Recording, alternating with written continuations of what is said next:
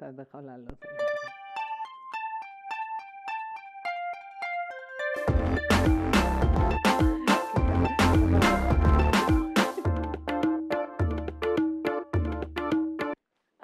Bienvenidas, bienvenides y bienvenidos seguro a nuestro podcast. Esto es Maldito Bollodrama. Bueno, voy a piñón, ¿no? Vamos a empezar con el lío.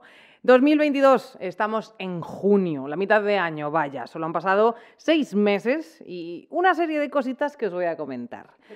Maricón, maricón, maricón de mierda, estás enfermo y tenías que estar en un manicomio como todos los maricones. Por esta y unas cuantas más palabritas con las que acosaban a un vecino, madre e hija han sido condenadas a cárcel en Valladolid. En la misma provincia, una pareja de mujeres tuvo que denunciar que en su hospital se negaron a registrar a su bebé por ser lesbianas. Casualmente, les faltaba un papelito. En Navas de San Juan, Jaén, una chica de 20 años se ha suicidado después de denunciar hasta en cuatro ocasiones ciberacoso por su orientación sexual. Asesinan a balazos en Honduras a la activista trans Talía Rodríguez. Los restos descuartizados de Tania y Noemí, pareja de lesbianas con tres hijos, aparecen en bolsas de basura en una cuneta en el Valle de Juárez, México. La Fiscalía archiva la denuncia contra Bernardo Álvarez, el obispo de Tenerife, por comparar la homosexualidad con el alcoholismo. Aparecen pegatinas en la casa del pueblo del PSOE, en el Escorial, con la bandera gay tachada y unos muñequitos también tachados haciendo pues, pues posturas y el mensaje fuera muerde almohadas de nuestros barrios. Eduardo Casanova recibe una serie de insultos LGTBI fóbicos por su vestido en los Goya, entre ellos sidoso. Rusia intenta bloquear la venta de una expansión de los Sims 4 por propaganda homosexual. Bueno, Rusia vale, pero es que es de bodas y había matrimonio igualitario. Friends, la serie, llega a China en streaming y la censura borra a Carol de la serie, la exmujer lesbiana de Ross y no he llegado a marzo, voy en orden cronológico. El líder de la Iglesia Ortodoxa de Rusia, que, el señor Kirill, el amigo de Putin, Kirill, que no el de Dragon Ball, efectivamente, dice en un sermón que la guerra contra Ucrania es correcta porque es contra el lobby gay y que es culpa de las personas LGTBI por hacer manifestaciones del orgullo en zonas rusoparlantes. Concluye sin sanción la investigación al obispado de Alcalá por los cursos para curar a los homosexuales y la Comunidad de Madrid se lava las manos ante el tema de las pseudoterapias de conversión. Se aprueba en Florida la ley Don't Say Gay, que prohíbe hablar a los profesores en las aulas sobre orientación sexual y materias de género, así como invisibilizar la historia del colectivo. ¿Te acuerdas del tiroteo del loco ese que se metió en una discoteca gay a tiros y se cargó? Bueno, pues eh, es que creo que fue el, genocidio a, tiros, el segundo genocidio más harto que ha habido en Estados Unidos, en toda la historia de Estados Unidos, y eh, no se puede hablar de eso en las aulas, está prohibido con esa ley. Bueno, hayan muerto a Paulo Vázquez, policía brasileño, eh, tras semanas recibiendo ataques transfobos en redes sociales. Tres hombres dan una paliza a un joven tras hacerse pasar por su cita de Grinder en Vilafranca de Penedés. Estivaliz Palma, comisaria jefe de la Policía Nacional en Pontevedra, es cesada después de, entre risitas y otras machistadas, decir, hay un dicho que dice, detrás de un buen hombre hay una buena mujer, ahora será detrás de una buena mujer hay un buen hombre, u otra mujer, o un fluido o algo. El ilustrador Carles Ponsi se, eh, se, retira de la Feria del Libro de San Jordi por seguridad tras amenazas homófobas. Le dijeron, entre otras lindezas, que era un pedazo de maricón y que se preparase para puños y pistolas. Detienen al asesino en serie de homosexuales en Bilbao que quedaba con ellos por apps de citas y después los mataba. Al menos cuatro hombres. La prensa comienza a señalar directamente a nuestro colectivo como responsables de la expansión y el contagio de la viruela del mono múltiples denuncias a Mattel por su primera Barbie trans por buscar, entre comillas, decían, la perversión sexual en los niños. En España, Macarena Olona y Rocío Monasterio viven empeñadas en su delirio contra el supuesto adoctrinamiento LGTBIQ en las aulas. Detienen a un grupo de 31 supremacistas blancos en Idaho que se dirigían a atacar un evento del orgullo con material de antidisturbios.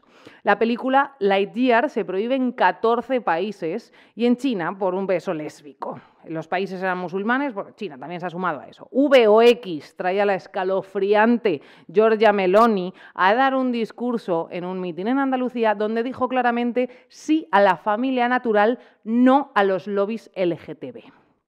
Ayuso revisa libros para prohibirlos. En Mallorca se cancela el orgullo con un drama legal de no te menes. Almeida se vuelve a negar a poner nuestra bandera en Cibeles durante la celebración del Pride y eh, la ocultan en el metro de Chueca con publicidad.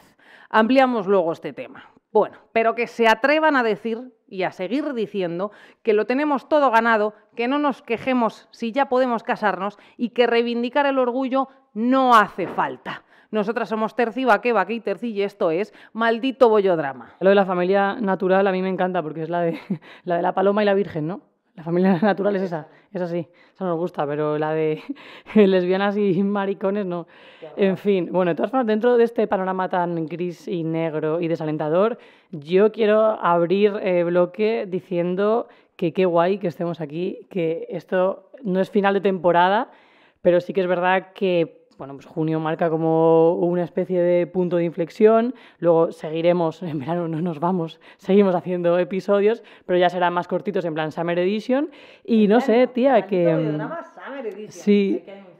Sí, y qué bien que estemos aquí, qué guay esta aventura que empezó eh, sin tener ningún tipo de expectativa, sino el, hacerlo por eh, intentar llegar, aunque fuese a una personita que le hiciese bien. Y no sé, yo es que estoy súper feliz de todo lo que hemos conseguido, lo que seguimos consiguiendo, y quiero dar las gracias a todas, todos, todos quienes nos escucháis siempre estáis ahí, nos seguís por redes, estáis a tope y no sé, es que mm, me sale la felicidad mm, por aquí, por la bandera arcoiris. Y por la bandera violeta también, porque esto lo hemos hablado, la cantidad de mujeres heterosexuales que nos eh, escuchan y escriben, también hay hombres, sí, estáis aquí, estáis aquí, hola hijos míos, bienvenidos. Eh, pero, Jolín, es verdad, somos legión. Y, mm, a ver, no sin expectativas, no empezamos sin expectativas mm, así tal cual Lo dicho. que nos movía era un poco a nivel sentimental de decir, vamos a hacerlo por una cuestión no de pasta, evidentemente. No, porque cero pasta, cero pasta. Pero sí que es verdad que eh, rellenamos un hueco que no había, que es lesbianas con voz y mm, la invisibilización de, las narices, estamos cansadas de estar calladas y sí que es verdad que esto no lo hemos comentado hasta ahora, pero ¿por qué estamos teniendo tanto éxito? ¿Por qué nos están llamando de todas partes? Porque no hay más y porque no hay lesbianas que se atrevan a hablar de su condición o de su orientación o de sus vidas, no se atreven y basta ya. Y nosotras, yo espero que eh, es como eso de unas caminaron para que nosotras pudiésemos correr. O sea, nosotras esto no lo hacemos por dinero, lo hemos dicho mil veces, no nos llevamos un duro. De hecho, al revés, invertimos todo lo que podemos, eh, no dinero solo, o sea, tiempo. Estamos eh, al 100% con esto. Y lo que nos llevamos es eso, es al final no solo la representación aparte, no solo la ayuda a la gente más joven, sino que por fin haya gente que nos vea y diga, yo también, y no solo chavalas de 15 años, a lo mejor una persona de 40 años que está en un medio público y que diga, ay, pues es que a lo mejor no pasa nada si lo digo, porque ya, ya basta, ya basta. No, o sea, desde aquí de verdad, gracias en mayúscula, en arcoiris, en fosforito y bien grande, porque es una felicidad absoluta, gracias a todas vosotras, vosotros, vosotros. Bueno, y es que, jo, todo esto también viene al, hilo de que es verdad que estamos en una posición ahora mismo un poco complicada a nivel político por la situación en la que estamos. O sea, yo eh, siento como que hay gente que nos quiere empujar al precipicio y ahora hay que ponerse ahí, sacar espalda, eh, paso firme y decir, no, no, no nos movemos y decir, no, nos vamos de aquí, no vamos a ceder ni un metro de espacio de lo que hemos ganado y de lo que tantísima gente antes que nosotras se ha ganado. O sea, no solamente por los que estamos ahora, por las que estamos ahora, sino por todas, todos, todos los que se han partido la cara en el pasado. O sea, por su activismo les debemos el no renunciar a nada. Entonces, me parece como súper importante reivindicar que el orgullo es más necesario que nunca por las nubes negras políticas que tenemos encima. También es verdad que ha evolucionado bastante el tema del orgullo. Yo, por ejemplo, siempre pongo el ejemplo de, mi ciudad de Cartagena, porque al fin y al cabo yo me crié allí hasta los 18 años que vine a Madrid. Y, bueno, y desde 2008 eh, creo que es, hay una asociación ahí que se llama Colectivo Galáctico, que, oye, pues empezaron cuando yo tenía 17 años. Y, ya llevan, llevan su tiempo y ahí siguen. Se ha hecho un orgullo en Cartagena. De hecho, este año eh, hay una gala que se llama Gala Enorgullecete, porque CT es una ciencia de Cartagena. Y, de hecho, el pregón de esa gala lo da Miri Hernández, con la que tuvimos el placer enorme de compartir espacio en un vídeo que hicimos con, con Frida. Entonces, bueno, a mí me mola ver que se va abriendo camino y que realmente el panorama ha cambiado muchísimo si miramos atrás. Y tampoco hay que mirar a, tanto, ¿no? O sea, yo me acuerdo en 2005 cuando se aprobó el matrimonio igualitario, eh, que esa ley fue por delante de la sociedad. O sea, la sociedad no estaba preparada para ese nivel de, progresismo y, y, de progreso. Y se ha ido educando a la gente poco a poco en que no pasa absolutamente nada. Y sí que es verdad que aunque ahora mismo está la cosa un poco complicada, yo creo que hay cierto margen de maniobra que no se puede desandar en el sentido de que tú ya no puedes quitarle a alguien de la cabeza de que existe el matrimonio entre lesbianas, entre gays, que existe eh, una, una cosa que se llama ser homosexual, que hay organizaciones, o sea, ya se nos ve. Y darle valor a cada paso, darle valor a cada triunfo y darle valor a todo lo que se ha ido consiguiendo, creo que también hay que hacerlo, tía, para coger un poco de aire, porque estar siempre eh, pensando en toda esta mierda que llevamos, por ejemplo, desde el principio de año hasta ahora, de muertes, de, o sea, bueno, no muertes, no, de asesinatos, de homofobia y de tal, pues, jo, también nos tiene que hacer ver que decir, oye, hay que alegrarse de cada pequeño triunfo porque los hay. Y no sé, yo en general la verdad que estoy bastante contenta con cómo ha evolucionado, aunque todavía queda muchísimo por hacer. A ver, yo también estoy contenta, por supuesto que estoy contenta, pero sí que es verdad que como que me da mucha rabia que eh, se empiece otra vez, a ver, yo creo que es lo que tú lo dijiste en una ocasión, hay cosas que no se pueden desandar, hay pasos que no se pueden desandar y la gente ya sabe que estamos ahí, eh, las personas eh, que no son como nosotros y nosotras y nosotros ya saben que existimos, ya saben cuáles son nuestras circunstancias y ya nos tienen la horrorosa palabra de normalizados.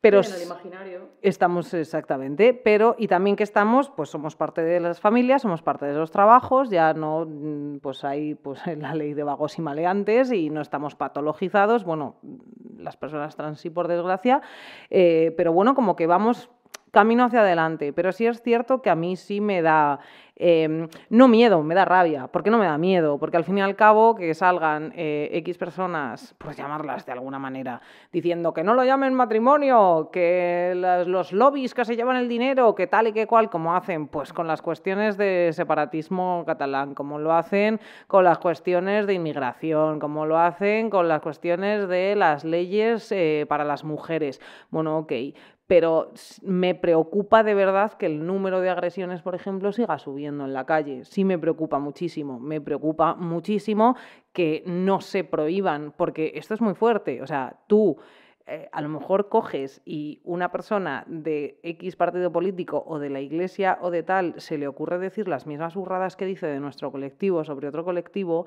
y eh, le cae una denuncia eh, por, incitación al odio brutal y como que contra nosotros esas cosas siguen estando bien, entre comillas. Sigue sin pasar nada, es como, oh, qué bruto, qué retrógrado, jaja. Y, hola, perdona, o sea, es una agresión directa y eso cala en la sociedad. Pero es que, tía, también pasa con las mujeres. Yo lo hablaba el otro día, que, por ejemplo, hemos normalizado muchísimo el tema de hacer letras de canciones que sean machistas. tú puedes decir una canción, eh, tengo 15, me las hago cuando quiero. Ahora, si dices, por ejemplo, mm, tengo 10 esclavos y al que quiero me lo hago, eso no. O recogen algodón cuando les doy mi corazón, eso no. Y, es lo que debe ser. Pero hemos normalizado que se puede hablar de las mujeres puta mierda en las canciones. Y, de, y de, de las mujeres y del colectivo LGTBIQ. ¿Por qué? Pues porque ¿Por qué? Pues porque la base de la lesbofobia es la misoginia y el machismo y el patriarcado en el que vivimos. Entonces, eh, van con esa legitimidad. Y por eso yo es lo que digo, que tenemos que estar haciendo fuerza, o sea, barrera humana de cogerte y decir, no, por aquí no vais a pasar, chaval. O sea, no, no, y no, y no. Y, ya lo digo, o sea, como que no, que tampoco quiero ser más incendiaria, pero bueno, utilizando los recursos que sean necesarios. Bueno, ¿y qué te parece que siga normalizadísimo que en las fiestas eh, se cante la canción de Molotov de puto. Amo al matón, matarile al maricón.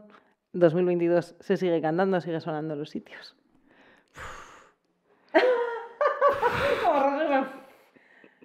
Joder, es que eh, no sabía que ibas a poner ese ejemplo, pensaba que ibas a poner otro, porque sabía que ibas a hablar una canción de, de alguien, pero en fin, pues, pues fatal, o sea, me parece fatal. Pero igual que tantísimas, tantísimas letras, es que, o sea, eso también yo pienso que es importante. Tenemos que dejar de consentir ciertas cosas.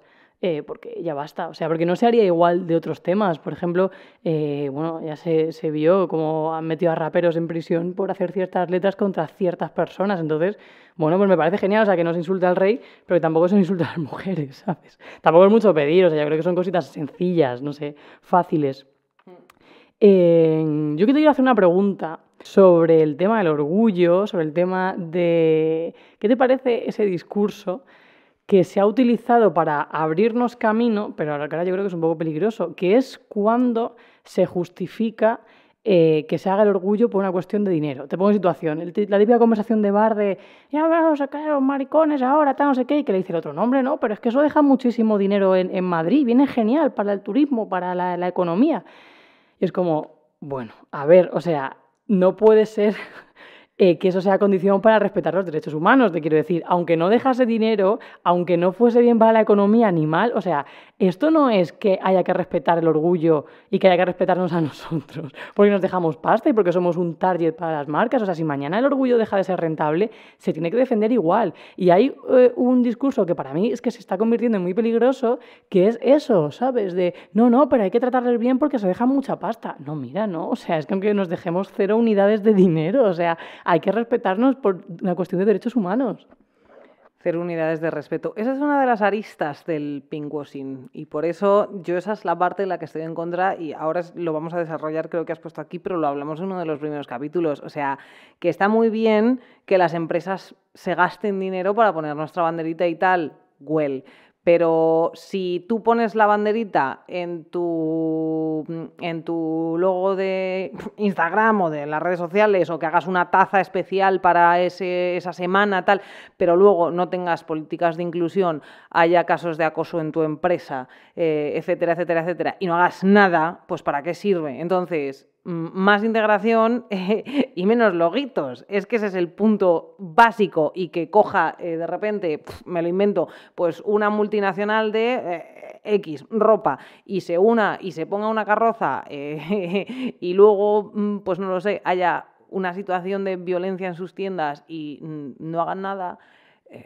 O, lo invisibilicen o paguen a la gente para que no lo cuente porque un empleado suyo es homosexual y ha recibido pues una paliza o insultos y lo que sea, pues no. Entonces, esas son las, las aristas del pinkwashing. Y luego también eso es una de las cosas que ha pasado en Mallorca. O sea, en Mallorca se iba a hacer por primera vez el orgullo y la persona encargada de contarlo y comentarlo dijo, punto número uno, pues eso, que, que bien, que quede dinero a esta gente, que estupendo, que nos va a venir súper bien. Y la desde ahí el discurso. Y la segunda fue, no sé si lo has visto, pero la segunda fue básicamente que dijo algo así como, a ver, luego esto ha sido un lío legal de la leche y patinazo absoluto, pero eh, así la gente de los pueblos, eh, que no ha visto nunca en su vida una lesbiana, pues así ve que es gente normal.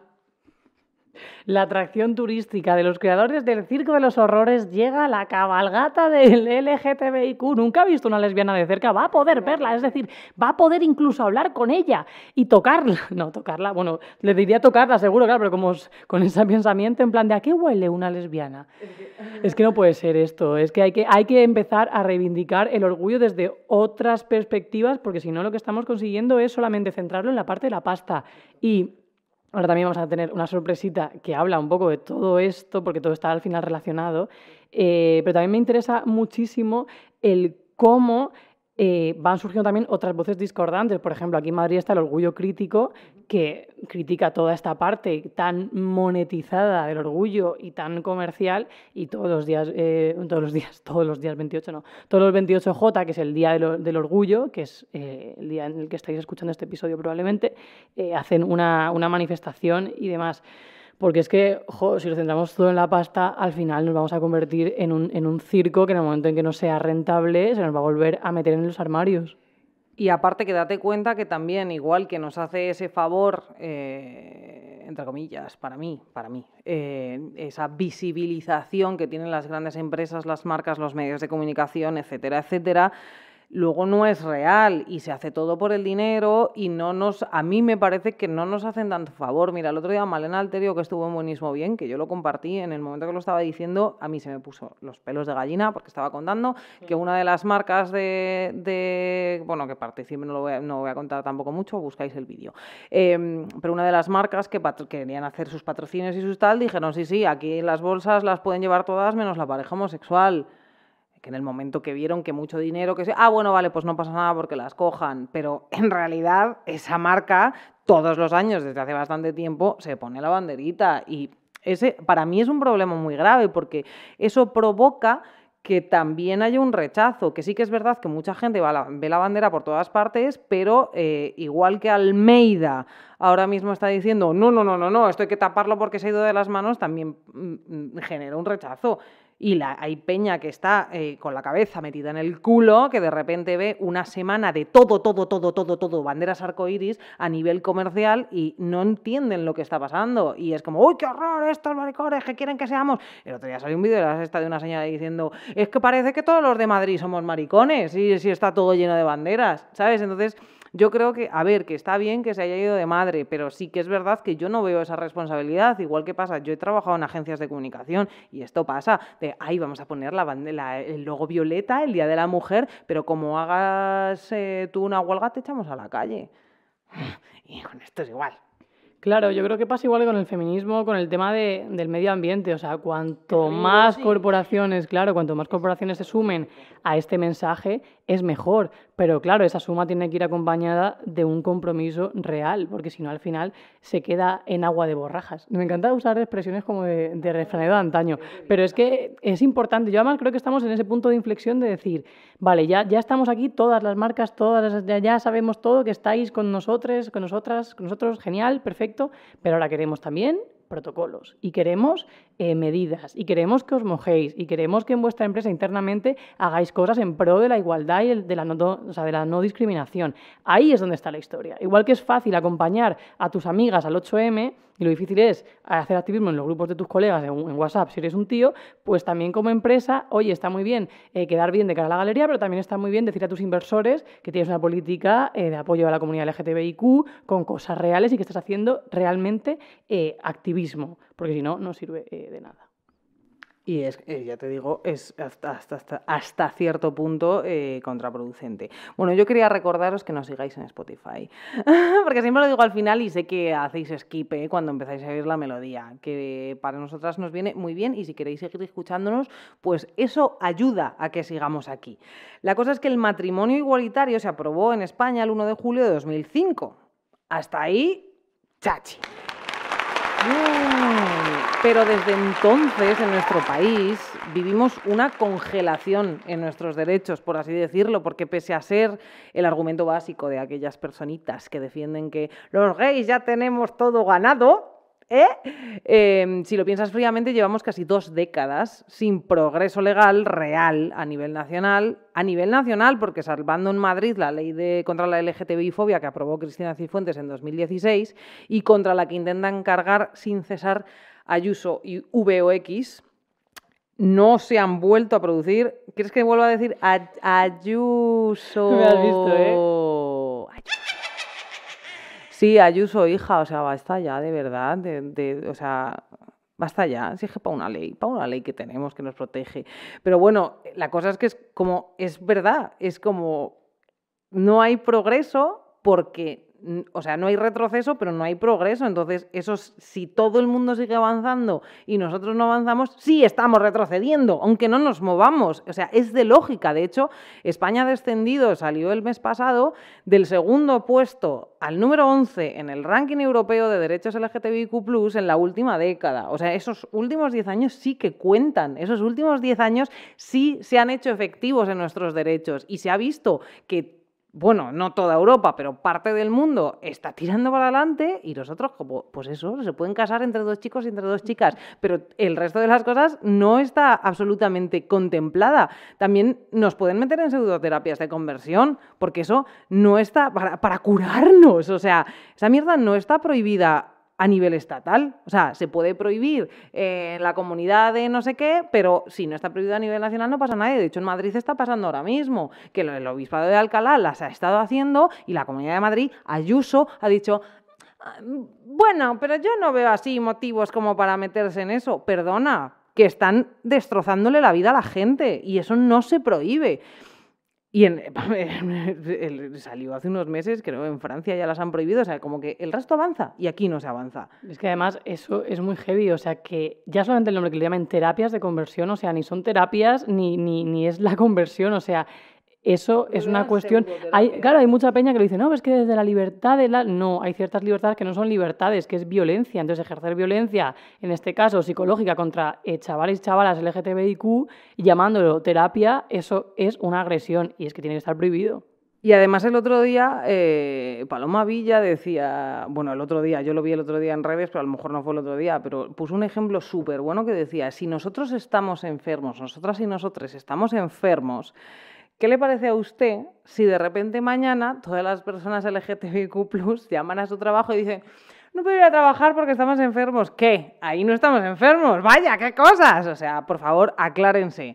La cosa es que, por ejemplo, no se reconocen tampoco las identidades no binarias. Hasta en Estados Unidos ha surgido el género X y se reconoce el género X. Hasta en Estados Unidos, que mira las matanzas que hay, mira las movidas que hay, pues hasta allí. Aquí no. Aquí, jo, qué raros sois, los hippies, ¿eh? Que no os ducháis, os rapáis el pelo y Irene Montero, ¿qué daño hace? Esa gente que es. Pero si aquí por usar nosotros han hecho un instituto del español porque está en peligro. El, español está, está en peligro, el español. Entonces era muy necesario poner a Tony Cantó pues presidiendo el instituto del español porque ¿Cómo no? O sea, es que está en peligro. Pues tú imagínate para, para abrir el melón del género X, o sea, eh, la RAE empieza todo el mundo a hacer así, en plan de, uff, ¿qué ha pasado? ¿Qué ha pasado? Y se les iría la cabeza de las manos, tío. O sea, no, no, no, no. Tony, vete a acostar. Y luego eso, la, patologización de las personas trans, que, que pues ahí sigue. Eh, la cosa que el etcétera es tan largo que pa' qué.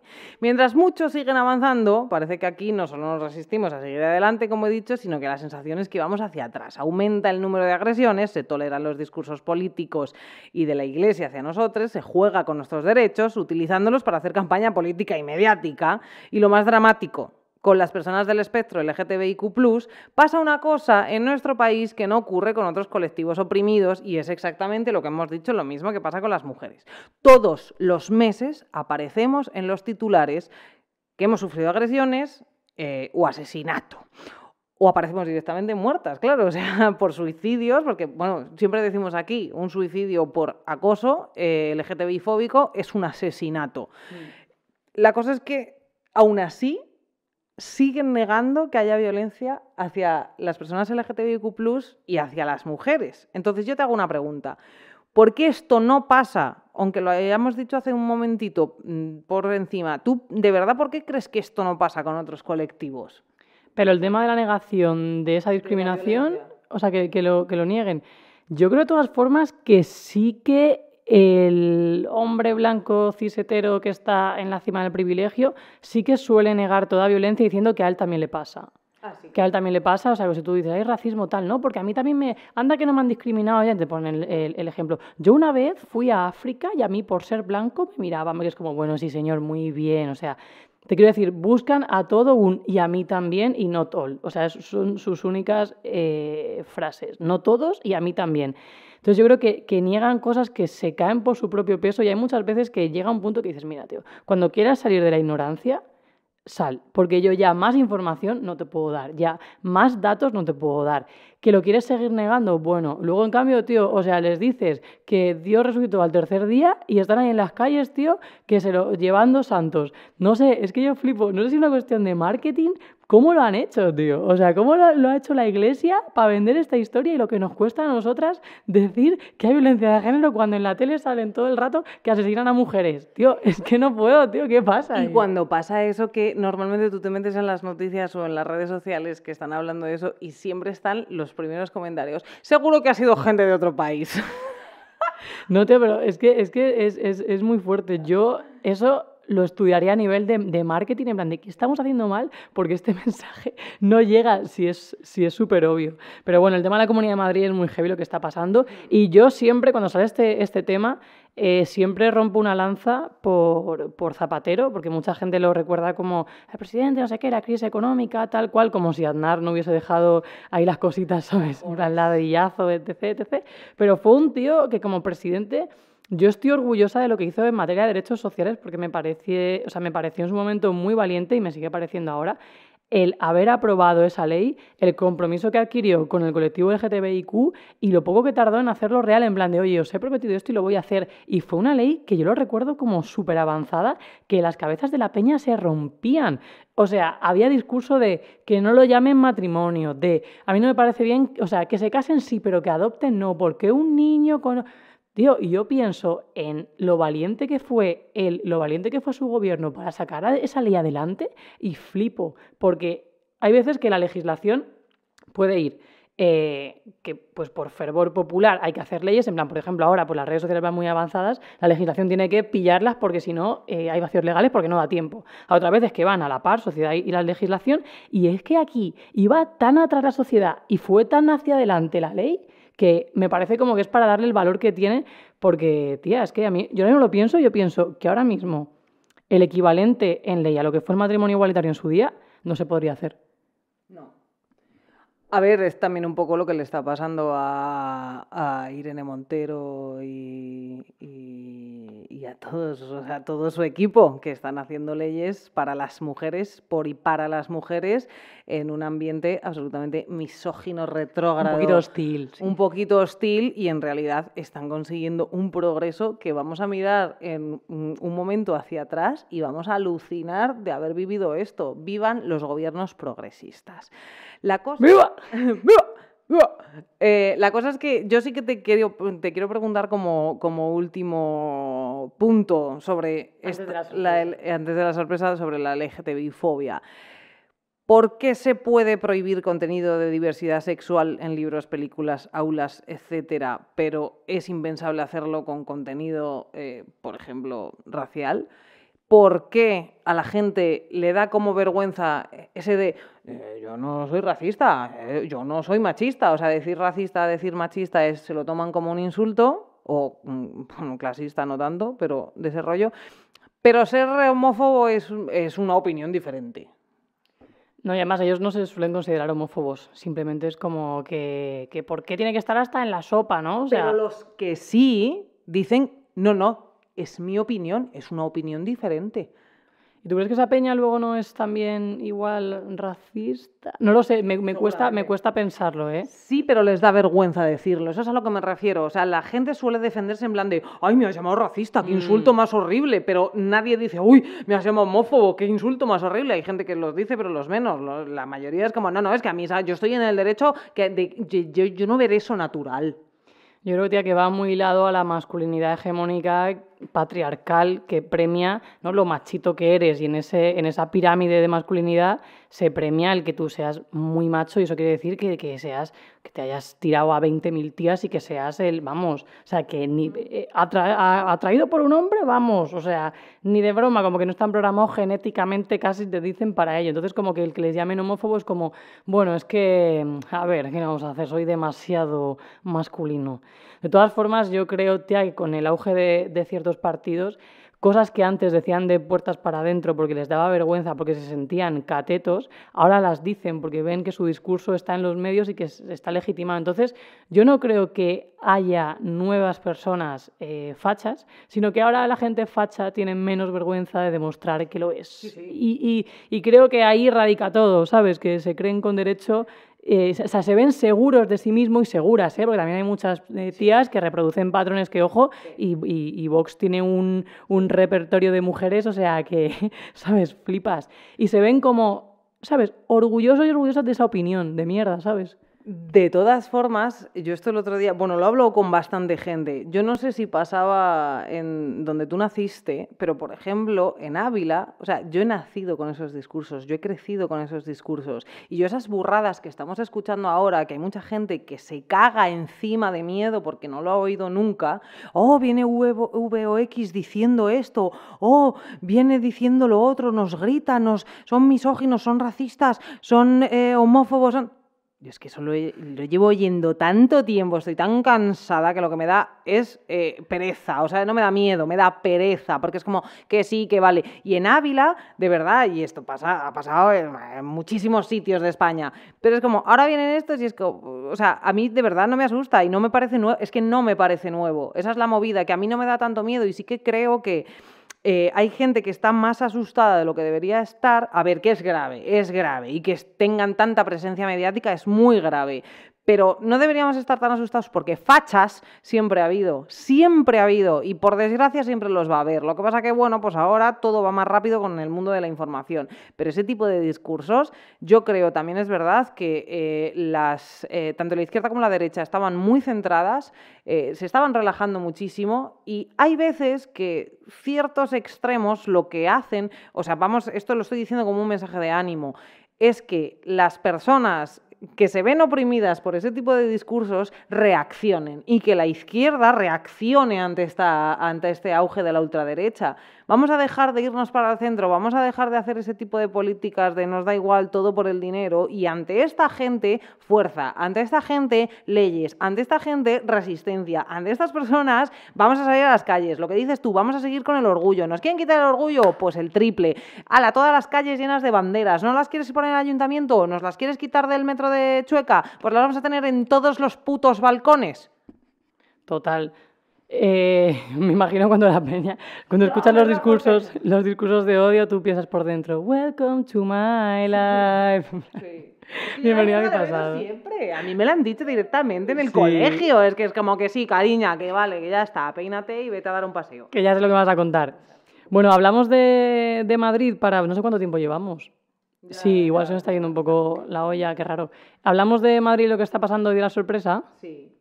Es que nos ha, nos mandado un audio a alguien muy especial. Nos ha mandado un audio a alguien muy especial a la que queremos muchísimo, que eh, es... Admiramos Y admiramos, bueno, pero eso estaba implícito, pero sí, o sea, eh, amor eterno a Marta Higueras, que para quien no lo sepa es la concejala de Madrid, trabaja para la ciudadanía y eh, ha sido una de las personas que ha sacado a la luz eh, este fin de semana, el pasado fin de semana, bueno, esto se está emitiendo el 28, pues la semana anterior, y esperamos que dentro de una semana esto mm, esté solucionado o en parte solucionado o la hayan dejado trabajar por todos nosotras, nosotros y nosotros. Mm, porque está ocurriendo una cosa en la Comunidad de Madrid, que la punta del iceberg, que es lo que se está viendo, y es que hay Almeida no quiere, Almeida pon la bandera, Almeida no quiere poner la bandera en Cibeles.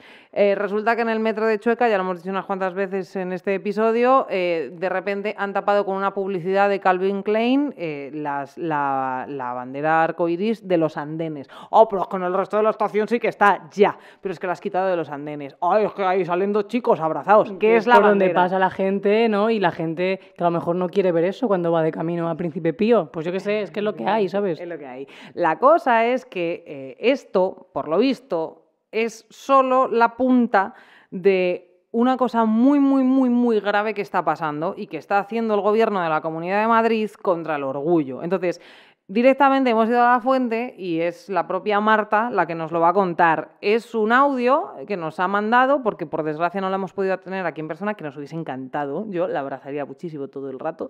Em, y bueno, yo os animo a que lo escuchéis, os animamos las dos a que lo escuchéis, porque a lo mejor decís, vaya, un discurso político. No, no, no, no, no. Es que eh, nos va a hablar de tal manera que lo vais a entender perfectamente y vais a entender la gravedad de lo que están intentando hacer con el orgullo.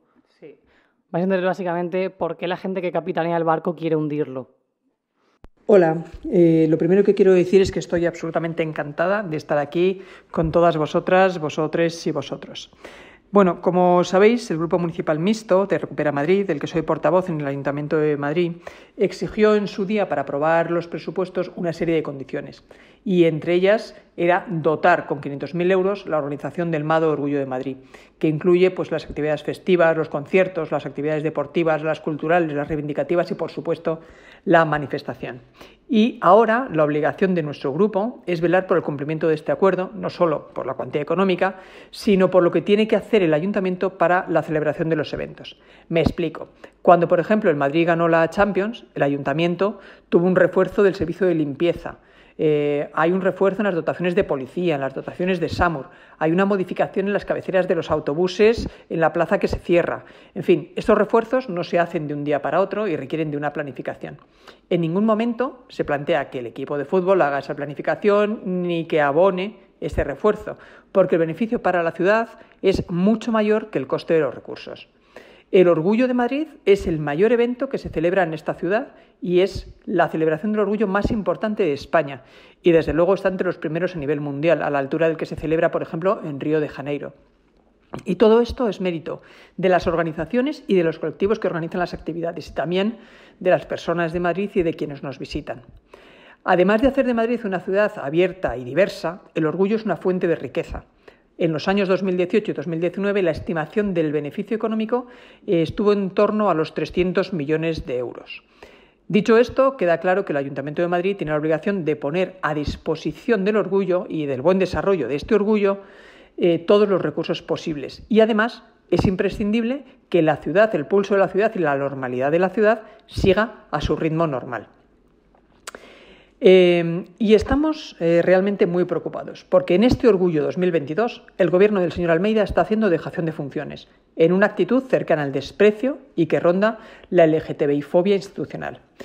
Porque, vamos a ver, hay que suspender los niveles sonoros recogidos en la ordenanza, eh, sobre todo en los días y horas de la celebración del pregón, de los conciertos o de la manifestación porque de no hacerlo, como en cualquier otro evento, se superarán los decibelios permitidos y se impondrá una multa de cientos de miles de euros a la que no se puede hacer frente.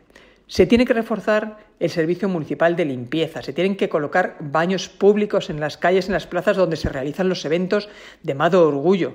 Eh, y es evidente que hay que elaborar un plan operativo de limpieza con las mismas características que los planes que se presentan en cualquier otro evento cultural, deportivo o festivo. Eh, decir también que hay que retirar escombros, contenedores, maquinaria y todo lo que pueda impedir la buena circulación en las vías de evacuación. Y también le corresponde al Gobierno la habilitación de plazas de aparcamiento para las personas que residen en las zonas afectadas por los aforamientos en otras calles o en aparcamientos públicos. Eh, es importante que la ciudadanía tenga información suficiente y urgente sobre los cambios de las cabeceras de los autobuses o de, las paradas de taxis. Eh, para la celebración del Orgullo Mundial conseguimos, por ejemplo, que se ampliara el horario de metro en Madrid, en todas las líneas, en la tarde de la noche del 9 al 10 de junio.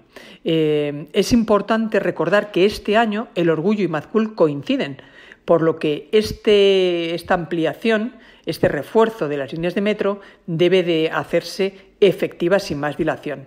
Eh, igual que se ha previsto para la cumbre de la OTAN, debería hacerse para la celebración del orgullo. Eh, es también importante hablar de todo lo relacionado con la seguridad y la atención a la emergencia. Eh, es muy importante, absolutamente importante, preocuparse de la ciudad esos días y de que las emergencias puedan llegar donde se les necesite. Eh, vamos a, tenemos que hacer y tenemos que eh, exigir que se nos informe de varios planes. Los planes de seguridad y de emergencias, los planes de movilidad y de limpieza. Estos tres planes ya tendrían que haberse presentado. Y nosotros, y por supuesto las organizadoras del, y los organizadores del evento, siguen sin conocerlo. Eh, nosotros llevamos mucho tiempo avisando de que esto puede ser así se trata de un reto operativo que requiere una gestión y una organización muy importante para el desarrollo en las mejores condiciones de seguridad. El pasado día 17 preguntamos a la vicealcaldesa sobre esta situación. Lo hicimos también el día 9 en la Junta Municipal del Distrito de Moncloa, donde se incluye Plaza de España, que es donde va un escenario importante. Hemos preguntado muchas veces y lo que hemos visto claro, por la, en fin, por la falta de preparación y de concreción de las respuestas obtenidas, eh, bueno, pues que realmente no están haciendo nada. La señora Villacís llegó a afirmar que tenía un plan del plan de seguridad y las cifras, pero que no lo llevaba encima, y, en fin, pero que ya me las iba a dar. Eh, y fijaros lo que pasó, que el área de seguridad del ayuntamiento, que es de quien depende ese plan de seguridad, eh, tardó exactamente dos minutos en desmentirla, diciendo que no habían hecho nada porque todavía estaban planificando eh, la cumbre de la OTAN y que eso pues ya verían cuándo lo hacían. En fin, por esto lo hemos denunciado, por esto lo he denunciado. Primero, porque es mi obligación como firmante de un acuerdo que incluía la celebración del orgullo. Segundo, para, para que todo el mundo se retrate y se conozca lo que están haciendo. Y tercero, para exigirles una acción y rectificación, porque el orgullo, desde luego, se tiene que celebrar en las mejores condiciones de seguridad. Eh, por todo esto, además, voy a llevarlo al Pleno para dar la batalla en todos los frentes posibles. Eh, yo creo que, en fin, es evidente que toda esta dejación de funciones tiene un objetivo claro, que es que el orgullo sea un gran caos, un fracaso que les dé la coartada para ediciones posteriores, eh, si acaso ellos, quiero decir la derecha, estuvieran en el gobierno, cosa que no queremos y, en fin, y por lo que vamos a, vamos a trabajar para que no sea así. No quiero acabar sin referirme a la bandera. a nuestra bandera, que desde luego Almeida ya ha dicho que no se va a colocar en, la fachada del Ayuntamiento de Madrid. Eh, ¿Será que nosotras, nosotros y nosotros no somos partes de Madrid o que Almeida no nos permite ser parte de Madrid, que intenta expulsarnos y que pretende dejarnos, en, eh, no sé, en los márgenes, al tiempo que quiere convertir nuestra ciudad en un gran armario? Toma ya, ¿eh? O sea, es que eso se merece un aplauso enorme. Dilo, reina. O sea, efectivamente quieren convertir a Madrid en un armario enorme y no se dan cuenta. Llevamos tanto tiempo sufriendo, llevamos tanto tiempo oprimidos y reprimidos que somos más fuertes que vosotros. Villací soy yo con el workbook en plan de, escúchame, o sea, lo tengo por aquí, te lo prometo que lo he traído, pero es que no sé, o sea, igual se lo he dejado a alguien, o sea, me lo imagino me el plan de seguridad, tío, estaba en la mesa. Marta, te prometo que estaba en la mesa el plan, pero es que se me olvidó cogerlo.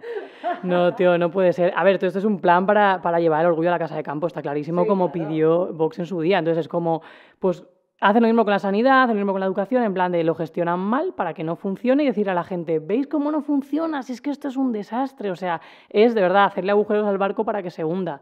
Pero, tía, es que eso es tan viejo. O sea, es como cuando te mandaban tareas tus padres para hacer y las hacías mal para que no te lo volvieran a mandar. En plan de, no sé barrer, de mamá, no me lo mandes más, ¿sabes? Y es como, bueno, pues aprende.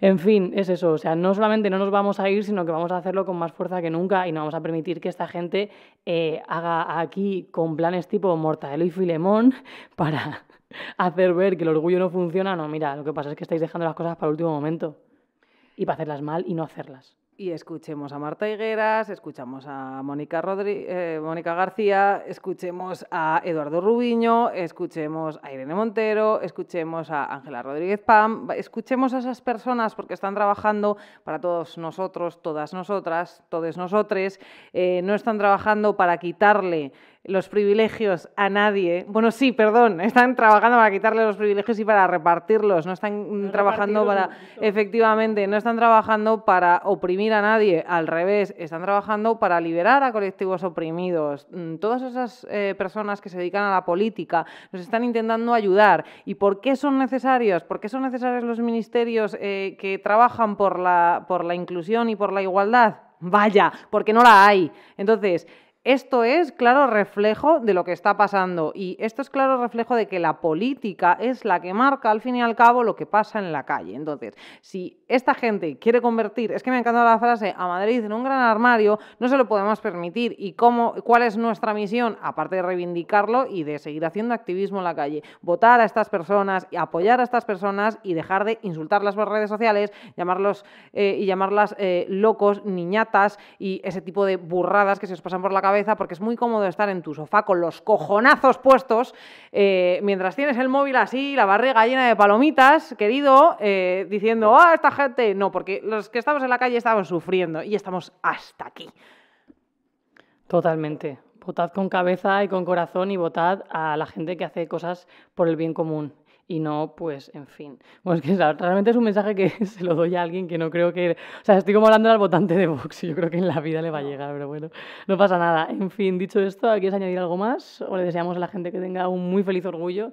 Que reivindiquéis mucho, que no, esto no para. Y por mucho que nos quieran meter en el armario, el armario mi coño.